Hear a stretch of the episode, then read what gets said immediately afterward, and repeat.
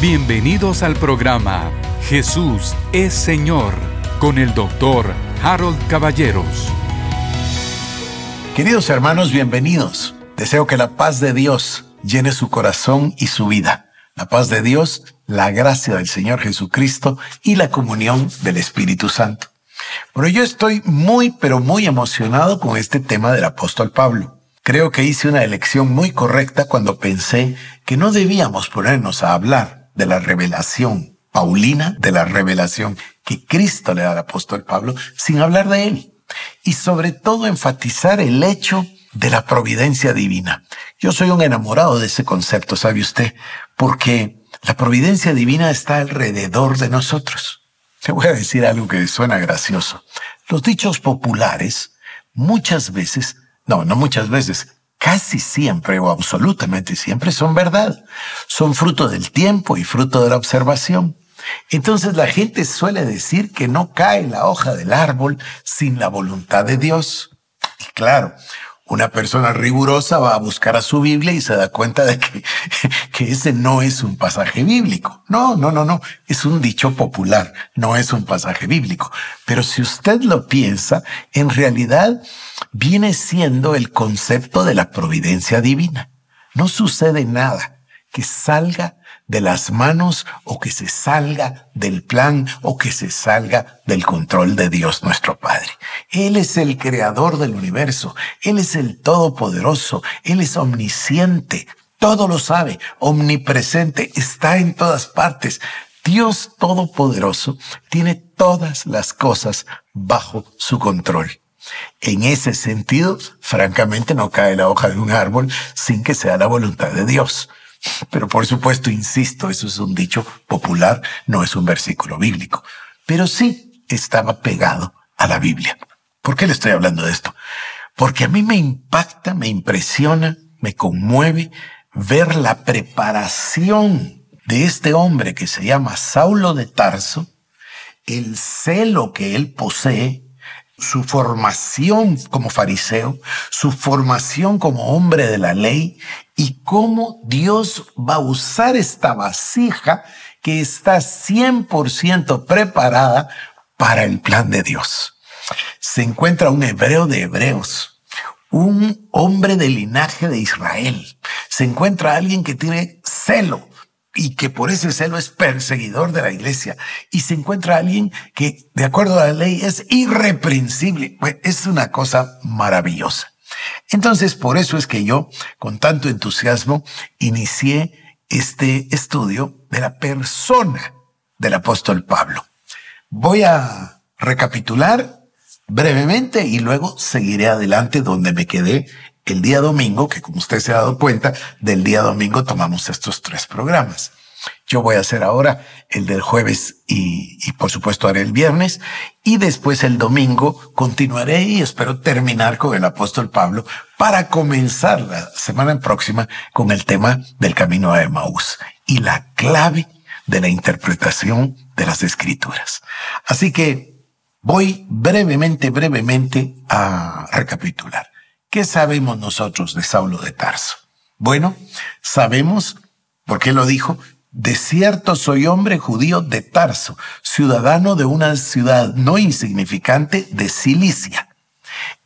Esto quiere, bueno, y además dice, te ruego que me hagas, que me permitas hablar al pueblo. Hechos 21:39. Nació en Tarso, que queda en la región de Cilicia, unos kilómetros de tierra adentro. No es, como le decía, una ciudad eh, sobre la costa, sino que, sino que es tierra adentro. Y queda en lo que hoy sería el sureste, sí, sureste de Turquía. En ese tiempo se recuerda que eran diversas provincias. Ya le hablé de que la cultura imperante es helénica, un territorio helenizado en el sentido cultural, pero también ya le mencioné que en términos eh, específicos debiéramos llamarlo greco-romano.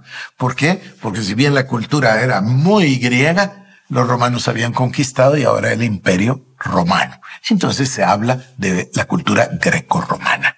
Es muy curioso porque los romanos, si usted lo piensa, no tenían pero ni dioses propios, sino que latinizaron los nombres de los dioses o del panteón de dioses griegos.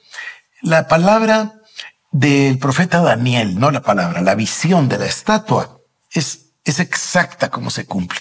Se recuerda usted, cuando habla de Grecia, dice que va a reinar sobre toda la tierra. Me parece que es correcto que yo le lea entonces Daniel capítulo número 2 a partir del verso 31. Fíjese lo que dice. Tú, oh rey, veías, y he aquí una gran imagen. Esta imagen que era muy grande y cuya gloria era muy sublime, estaba de pie delante de ti y su aspecto era terrible. La cabeza de esta imagen era de oro fino su pecho y sus brazos de plata. Y aquí es donde estoy interesado. Su vientre y sus muslos de bronce, sus piernas de hierro, sus pies en parte de hierro y en parte de barro cocido. Estabas mirando hasta que una piedra fue cortada, no con mano, e hirió la imagen en sus pies de hierro y de barro cocido y los desmenuzó. Esto es maravilloso, porque se refiere, si usted eh, lo piensa, se refiere a todos los imperios humanos. Y se refiere a todo lo que ha pasado, ¿no? Babilonia, Persia, eh, Grecia, Roma, llega hasta el presente, pero en realidad se refiere al sistema de gobierno de los hombres. Y luego una piedra, dice, que fue cortada sin mano, destroza todo esto y se levanta el reino del Señor Jesucristo. Esto, queridos hermanos, está por pasar. Deberíamos vivir todos los días listos, aprestos, porque ya viene el día del Señor. Y déjeme leerle otro pasaje. Y aquí viene la interpretación, verso 36, siempre en Daniel 2. Este es el sueño y también la interpretación de él, diremos en presencia del rey. Tú, oh rey, eres rey de reyes. Usted sabe que hablamos de Nabucodonosor. Nabucodonosor es un personaje muy particular. ¿Sabe usted que él es el único no creyente que escribió un capítulo de la Biblia? es algo verdaderamente curioso. Y hay personas que piensan que Nabucodonosor va a ser salvo, igual que, por ejemplo, Pilatos. Es, es algo curioso, es algo bien curioso. Pero déjeme entonces leerle el verso 37. Tú, oh rey, eres rey de reyes porque el Dios del cielo te ha dado reino, poder, fuerza y majestad. Y donde quiera que habitan hijos de hombres, bestias del campo y aves del cielo, Él los ha entregado en tu mano y te ha dado el dominio sobre todo. Tú eres aquella cabeza de oro. Y después de ti se levantará otro reino inferior al tuyo es, es, interesante, ¿no? Y luego un tercer reino de bronce, este es el que nos interesa, el cual dominará sobre toda la tierra. ¿Se da cuenta? Está Babilonia y después el imperio persa y después viene Grecia y dice, dominará sobre toda la tierra. Y el cuarto reino será fuerte como hierro y como el hierro desmenuza, es evidente que es Roma y rompe todas las cosas, desmenuzará y quebrantará todo. Y lo que viste de los pies y los dedos, en parte de barro cocido, de alfarero y en parte de hierro, será un reino dividido. Mas habrá en él algo de la fuerza del hierro, así como viste hierro mezclado con barro cocido. Eso es, eso es el presente, eso es lo que viene, ese es el porvenir, ese es el futuro para nosotros. Pero bueno, lo que yo quería demostrarle es que en realidad dijo que la estatua tenía el vientre eh, y, por supuesto sus órganos reproductivos, los, sus mus, incluso sus muslos, de bronce, y que éste dominaría sobre toda la tierra. Y este imperio, entendiendo la interpretación, es Grecia.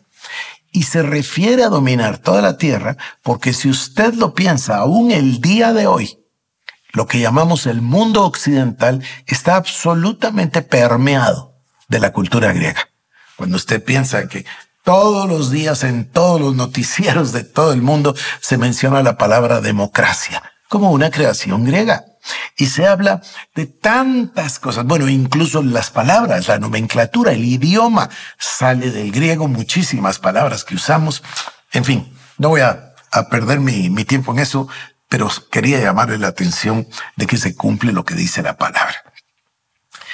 A ver, luego Hechos 22.3 nos dice, soy judío, nacido en Tarso de Cilicia, pero criado en esta ciudad, Jerusalén, instruido a los pies de Gamaliel, Me parece que yo ya hice énfasis en eso, no voy a, continuar, pero el versículo es él mismo escribiendo y dice, fui instruido a los pies de Gamaliel, estrictamente conforme a la ley de nuestros padres, celoso de Dios como hoy lo sois vosotros.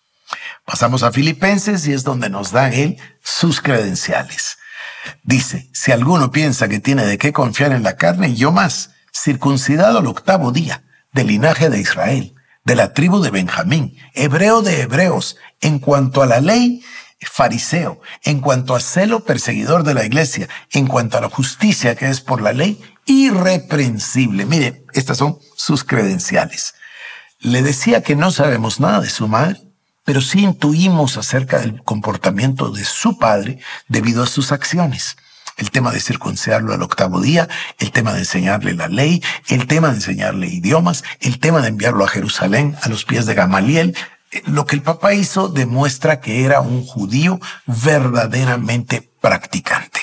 Bueno, sí sabemos que tiene una hermana y que tiene un sobrino, recuerda usted, Hechos 23.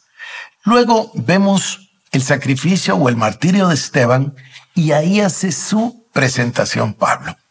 Nosotros estamos preparándole una cronología de la vida de Pablo, lo más completa posible para que usted pueda visualizarla. Y tiene fechas, son aproximadas, no se pueden saber exactas, pero sí se pueden deducir por los textos bíblicos que Pablo nació más o menos en el año 5 y que esto es más o menos del año 30, 34. En fin, ya le daremos a usted o le pondremos en el sitio la, la cronología para que pueda beneficiarle. Entonces, Esteban da su discurso que a mí me parece maravilloso, me parece una pieza genial de oratoria, de teología, de revelación, como usted lo quiera llamar. Y ahí arremeten contra él cuando él afirma que ve al Señor Jesús, como lo llamó precisamente Daniel, el Hijo del Hombre, y que ve al Hijo del Hombre con el Padre. Ellos no soportan esto y asesinan, apedrean a eh, Esteban. Y dice la palabra que los testigos pusieron sus ropas a los pies de un joven que se llamaba Saulo. Bueno, Aquí hace su entrada a la Biblia, a la historia, Saulo de Tarso.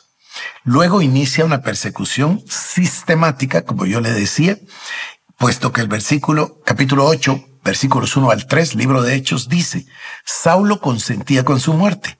En aquel día hubo una gran persecución contra la iglesia que estaba en Jerusalén, y todos fueron esparcidos por las tierras de Judea y de Samaria, salvo los apóstoles.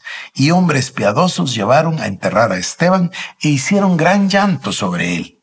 Y Saulo asolaba a la iglesia y entrando casa por casa arrastraba a hombres y a mujeres y los entregaba a la cárcel. Por eso llamé a esta persecución estratégica y también llamé sistemática. ¿A qué me refiero? Es una persecución estratégica esta es una palabra muy curiosa, muy moderna, muy usada, muy académica, etcétera, pero no quiere, no es complicada. Estratégico significa nada más que una vez conocido el fin, se regresa al principio para organizar los pasos para lograr ese fin. Algo así como Dios, que conoce el final desde el principio. Entonces, estratégico no significa más que pensar en el fin deseado y luego retroceder haciendo aquellos pasos, aquellas medidas para lograr el fin deseado. Yo recuerdo que una ocasión en Corea, un colega y yo teníamos que ir al aeropuerto. Y entonces eh, estábamos pensando el, día, el día antes de salir, que bueno, mañana nos tenemos que ir. Entonces yo le dije, si tenemos que salir a tal hora, de aquí del hotel tenemos que salir a ya no recuerdo, cinco o seis horas antes. Y entonces, ¿y cómo hiciste eso? Bueno, muy simple, le digo, las dos horas de esperar en el aeropuerto, son dos, más una de viaje al aeropuerto, son tres, más darnos 15 a 30 minutos para conseguir los taxis, son tres y media, más 20 minutos que nos va a llegar, llegar al centro comercial que querías ir, luego lo que tienes que comprar, luego regresamos acá, 15 minutos de, de prevención, llamémosle, recoger las maletas e irnos. Y me pregunta, ¿y cómo hiciste esto? Yo no podía comprender cómo me estaba preguntando esa pregunta. Claro, uno dice, tengo que hacer esto, pues comienza, hace todo su trayecto para atrás y entonces ya sabe cómo hacer. Se va a morir usted de la risa, pero es lo que hago siempre para cocinar. Yo quiero comer a tal hora y entonces calculo cuánto es lo que me tarda el plato principal, cuánto es lo que me tarda prender, como me gusta tanto la parrilla, cuánto me tarda prender el fuego, o tengo que hacer unos acompañantes, o tengo que preparar una ensalada, etcétera. Entonces simplemente viaja para atrás y dice, tengo que comenzar a cocinar, yo que sé, a las 11.40 exactas, para lograr llegar a la una, lo que fuera. Ese es el pensamiento estratégico. ¿Por qué le estoy yo contando esto? Porque el pensamiento de Pablo era estratégico. Fíjese, Pablo conocía el plan, es decir, conocía el plan de Dios, la Torah, la ley, los profetas, los salmos, conocía el Antiguo Testamento. Estaba viviendo en un tiempo en el cual ya habían hecho sus cuentas y aunque no son exactas y precisas, ya sabían que era inminente la venida del Mesías. Él era fariseo, un hombre practicante, irreprensible, etc. Estaba esperando la venida del Mesías. Entonces, empieza este movimiento que se llaman cristianos, claro, ahí todavía no se llamaban cristianos, porque cuando él fue a Antioquía, años después es que les llamaron cristianos, aquí todavía no. Pero ese movimiento mesiánico de este hombre que se llamaba Jesús, que acaba de morir hace unos años, porque así fue más o menos, y él dice, hay que eliminar esto, ellos están contaminando a la gente, están contaminando al templo, en sus palabras estaba bien usada la palabra secta. Los veían como algo que estaba mal antes, por supuesto, del encuentro en Damasco. Entonces él inicia una persecución sistemática de casa en casa y estratégica. Él quiere eliminar a la iglesia, a la que están haciendo. Obvio que él no la reconoce como iglesia, obvio que no sabe de Cristo todavía hasta el camino a Damasco, pero aquí él exhibe un pensamiento estratégico y sistemático para la destrucción de la iglesia. Bueno, hasta ahí íbamos nosotros y ahora nos toca pasar a ese pasaje maravilloso de la vida de Pablo, de Saulo, donde él francamente se convierte de Saulo en Pablo y cambia su vida absolutamente en ese momento dramático de la historia que nosotros llamamos el camino a Damasco.